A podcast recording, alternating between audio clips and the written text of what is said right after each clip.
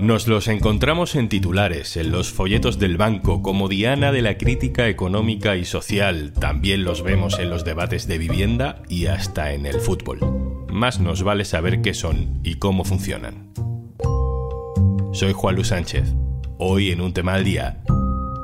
¿Qué es un fondo de inversión?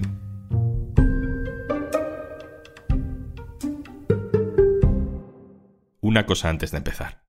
Hola, soy Juanjo de Podimo, y como cada viernes, al final de este episodio, te recomendaremos un podcast o un audiolibro para escuchar durante el fin de semana. Recuerda que si entras en podimo.es barra al día, tienes 60 días gratis. En los debates económicos hay palabras o figuras determinantes que usamos sin entender muy bien qué significan. Hablamos de los mercados como una nebulosa y dentro de esa nebulosa hay unos protagonistas que parecen estar por todas partes. Los fondos de inversión. Cuesta ponerles nombre, cuesta saber exactamente cómo funcionan, cuesta entender la lógica de por qué toman determinadas decisiones, y resulta que los fondos de inversión acaban metidos en nuestro piso de alquiler, en nuestra afición al fútbol, en nuestra capacidad democrática de tomar decisiones políticas, en todo. Así que hoy toca lección básica de economía para que los más expertos no puedan jugar con palabras que no acabamos de entender. Daniel Yebra, hola. Hola, Juanlu. Daniel Yebra es periodista especializado en economía en el diario.es y hoy se come el enorme marrón de explicarnos qué son los fondos de inversión. Dani, empecemos por lo básico. ¿Qué es un fondo de inversión? Vale, vamos a intentar dar una definición muy básica. Un fondo de inversión deberíamos entenderlo como una bolsa de dinero a la que van aportando dinero, capital, distintos inversores. Estos inversores pueden ser ahorradores particulares, cualquier familia, o, ahorradores de otro tipo, más especuladores, que, bueno, tengan no tanto interés en el ahorro, sino en buscar simplemente rentabilidad. También pueden ser empresas, pueden ser países, incluso sindicatos en algunos casos. Eh, esto es bastante común, por ejemplo, en Estados Unidos. ¿Qué buscan? Realizar con esa bolsa de dinero conjunta, realizar inversiones financieras y conseguir la máxima rentabilidad posible. La ventaja de reunir el dinero de varias fuentes, de varias familias o de varios inversores particulares o empresas, es que eh, las inversiones pueden ser más grandes y pueden ser más diversificadas. Es decir, pueden ser en diferentes empresas, en sectores enteros, en deudas de países, en, vivienda, en grandes edificios, en muchos edificios. Vale, entonces el dinero que hemos podido ahorrar se lo damos a alguien que lo junta con dinero de otra gente y con todo eso se hacen inversiones y si se saca rentabilidad, pues nos dan más dinero del que hemos metido, ¿no? Pero ¿quién maneja ese fondo? ¿Quién hace esas inversiones? ¿Un banco? ¿Una empresa? Los fondos de inversión a los que pueden acceder las familias normalmente los comercializan los bancos y son gestoras o gestoras de los propios bancos que tienen equipos de analistas y de gestores que deciden con esa bolsa de dinero conjunta que reúnen eh, a qué dedican las inversiones. Hay que entender una cosa que es que los fondos de inversión mueven grandes cantidades de dinero en el mundo, pero sin embargo muy poca gente participa de ellos. Es decir, están en muy pocas manos. Un ejemplo del que oímos hablar muy a menudo tiene que ver con la vivienda. Se habla siempre de la incidencia política o de la incidencia económica que tienen los fondos de inversión que acaparan vivienda en España. ¿Eso cómo funciona? Sí, un fondo de inversión que se dedique solamente a la vivienda pueden aprovechar que son mercados tensionados, Barcelona o Madrid, y hacer grandes inversiones, comprar edificios enteros de golpe o varios edificios y su única intención será conseguir la máxima rentabilidad. ¿Cuál es el problema de que tengan la capacidad de hacer estas grandes inversiones con solo ese objetivo? Lo intentarán o vendiendo posteriormente esos edificios o alquilándolos. Y lo intentarán consiguiendo las mejores condiciones de mercado. Y para eso pueden intentar tanto favorecer las leyes que más beneficien su rentabilidad, como intervenir en los ayuntamientos, también intentarán campañas de publicidad, todo lo que beneficie a su único objetivo, que es conseguir la máxima rentabilidad con esas inversiones en vivienda. Una curiosidad casi meramente formal. ¿Son los fondos de inversión los que directamente compran viviendas o invierten en empresas que son inmobiliarias y a su vez especulan con la vivienda? Pueden ocurrir las dos cosas.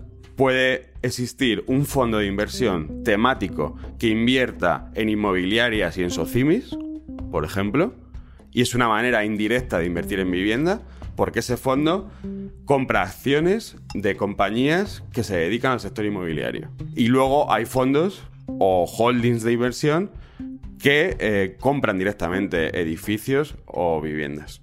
Hay otros ejemplos, fondos de inversión que están presentes en el capital y en los consejos de administración de empresas industriales. En estos casos pueden apoyar o favorecer decisiones como reducir la plantilla para que la empresa acabe siendo adquirida por otra empresa más grande y de esa manera conseguir la máxima rentabilidad. Eso supone que su único objetivo es hacer caja, mientras que esa decisión puede significar que la empresa desaparezca, por ejemplo, de España, se deslocaliza la producción, acaba con el despido de muchos trabajadores o incluso a veces de todos. Porque al final el objetivo de estos fondos que consiguen ese poder dentro de la empresa solo es obtener rentabilidad. Veo que insistes en la idea de que la rentabilidad es el único objetivo de estos fondos de inversión. Entiendo que desde un punto de vista de la crítica económica, mm, vamos a decir, de izquierdas o progresista, los fondos de inversión son un elemento delicado del sistema, ¿no? El sistema capitalista considera que los fondos de inversión son vehículos que favorecen el funcionamiento de los mercados, principalmente los mercados financieros, que, digamos, junto a la banca, son considerados dentro del sistema capitalista el sistema sanguíneo del dinero, ¿no? O las venas o las arterias por donde corre el dinero y por donde se favorece que las inversiones realicen su función, que es favorecer la actividad económica.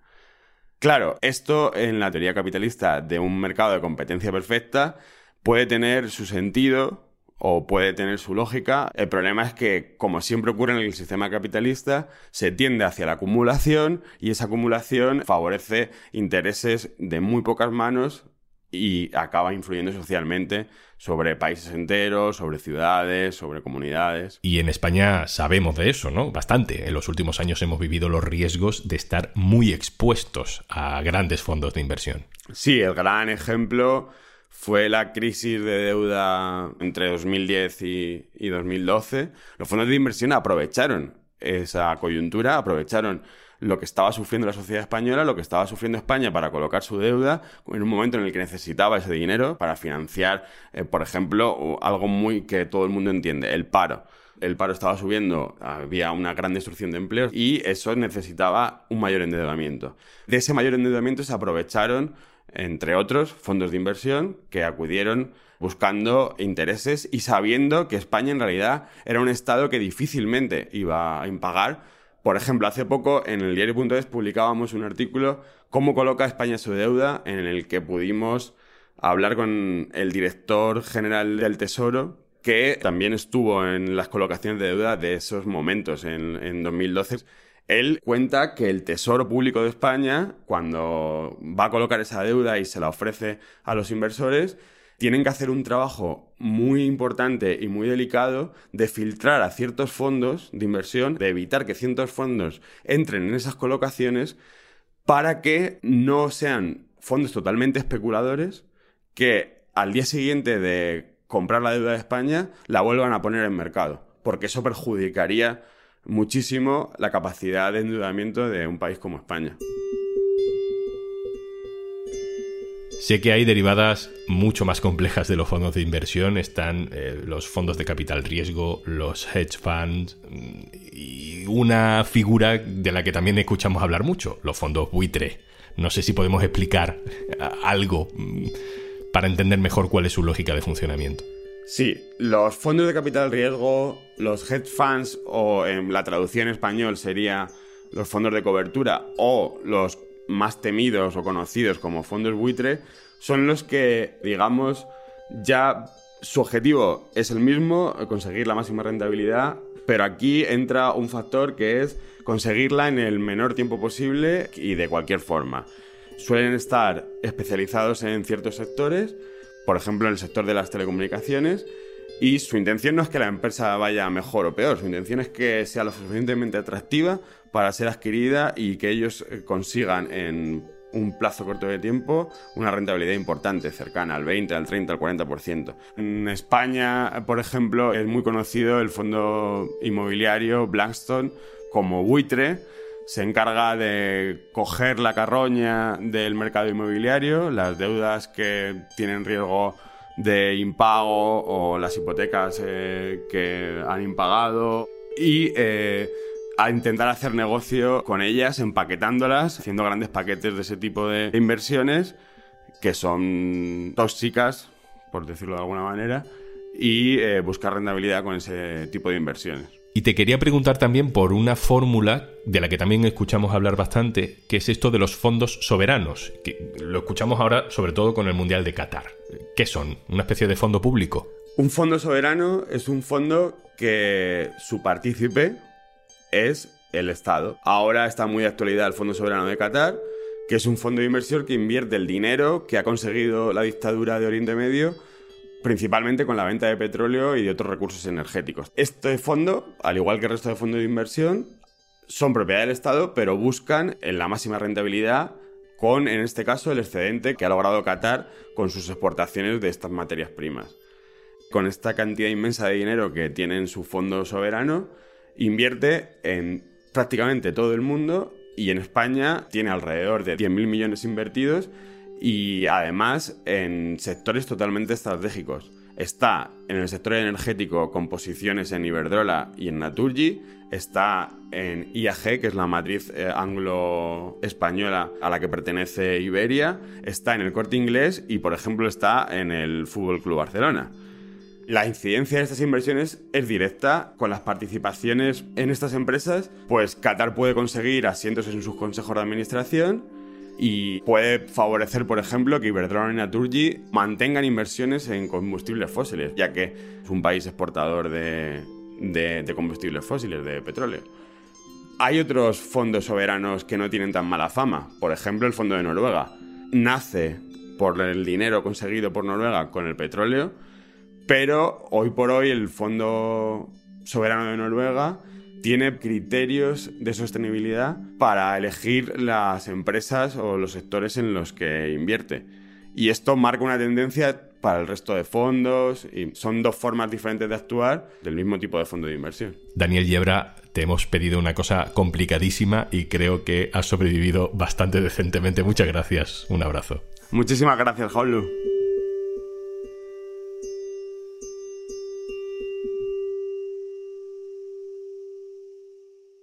Y antes de marcharnos, Hola, ¿qué tal? Aquí Juanjo de Podimo, como todos los viernes, para recomendarte contenido de nuestra app. Una semana un poco caótica, un poco rara para muchos, este viernes lunes permanente, pero no nos vamos a quejar que igual por aquí hay gente que no ha tenido ni festivos, así que sería un poco injusto. Así que yo lo mío, que además eh, te traigo en formato audiolibro uno de los libros que cuando yo más pequeñín me lo leí dije, menuda flipada esta locura, que, que es cámaras que nos vigilan, que nos controlan, que saben todo de nosotros. Y oye, por lo que sea ahora mismo, por lo que sea, con lo que llevamos vivido, pues mucha ciencia ficción tampoco es.